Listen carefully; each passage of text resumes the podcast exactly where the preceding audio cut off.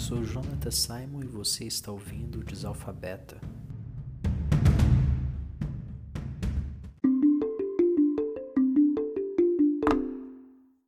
Felicidade não é apenas uma esperança, mas de uma estranha maneira é também uma memória. Somos todos reis no exílio. A metáfora do peregrino explica muito. Explica muito daquilo que em vão tentamos explicar. A vida não é uma casa de festas. Não somos deuses, não somos máquinas. Não somos animais também. E também não somos animais racionais. Somos peregrinos, estrangeiros, não somente nessa pequena rocha azulada chamada Terra, nós somos peregrinos no tempo. A felicidade não está puramente em comer e beber, mas antes no equilíbrio e totalidade da vida. Felicidade não é celebração pura, nem mesmo um estado de ânimo ou sentimento de alegria constante, não.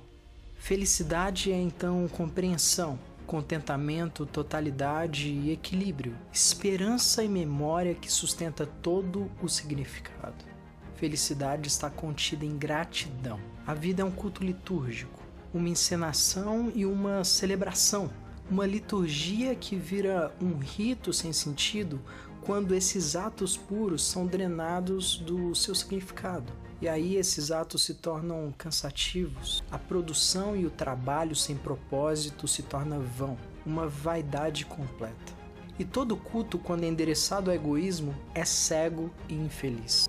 Claro que isso não significa de forma alguma que não devemos viver o presente. O presente é um instante do qual nenhum humano tem posse mas o presente não é eterno. E por mais incrível que seja um momento, e por mais que nós possamos tentar ficar em um momento para sempre, é impossível. Mas de certa forma, o eterno é presente, é também passado e é futuro.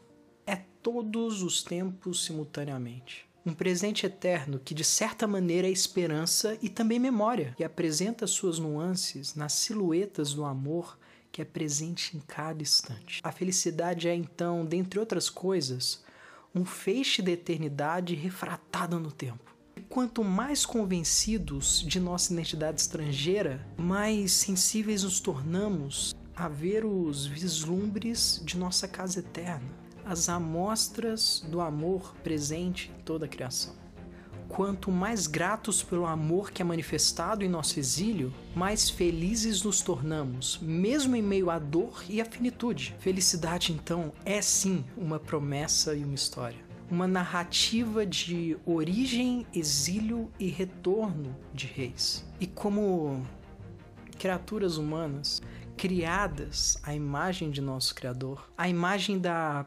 plenitude perpétua, mas que por numa tentativa de autocriar e de se tornarem felizes por si mesmos, vagam quebrados na instabilidade e linearidade do tempo. Nós seremos sempre infelizes enquanto a felicidade for o nosso objetivo final.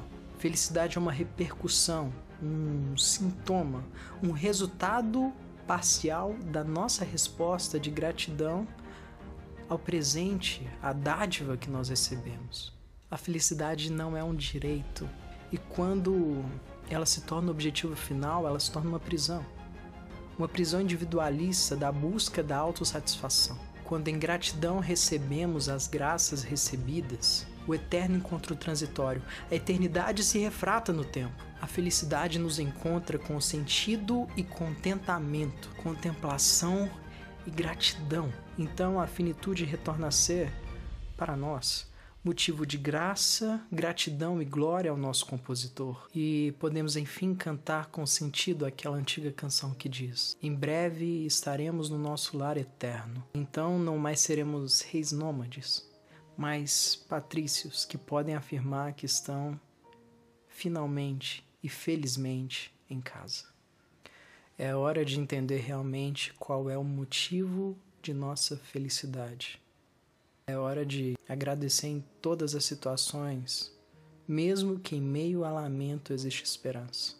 E por mais difícil que seja falar em felicidade nesse momento que estamos vivendo, felicidade não depende de repercussões em nosso mundo. E ela pode existir e coexistir com lamento. podemos ser felizes mesmo em meio a todos os problemas e preocupações do mundo?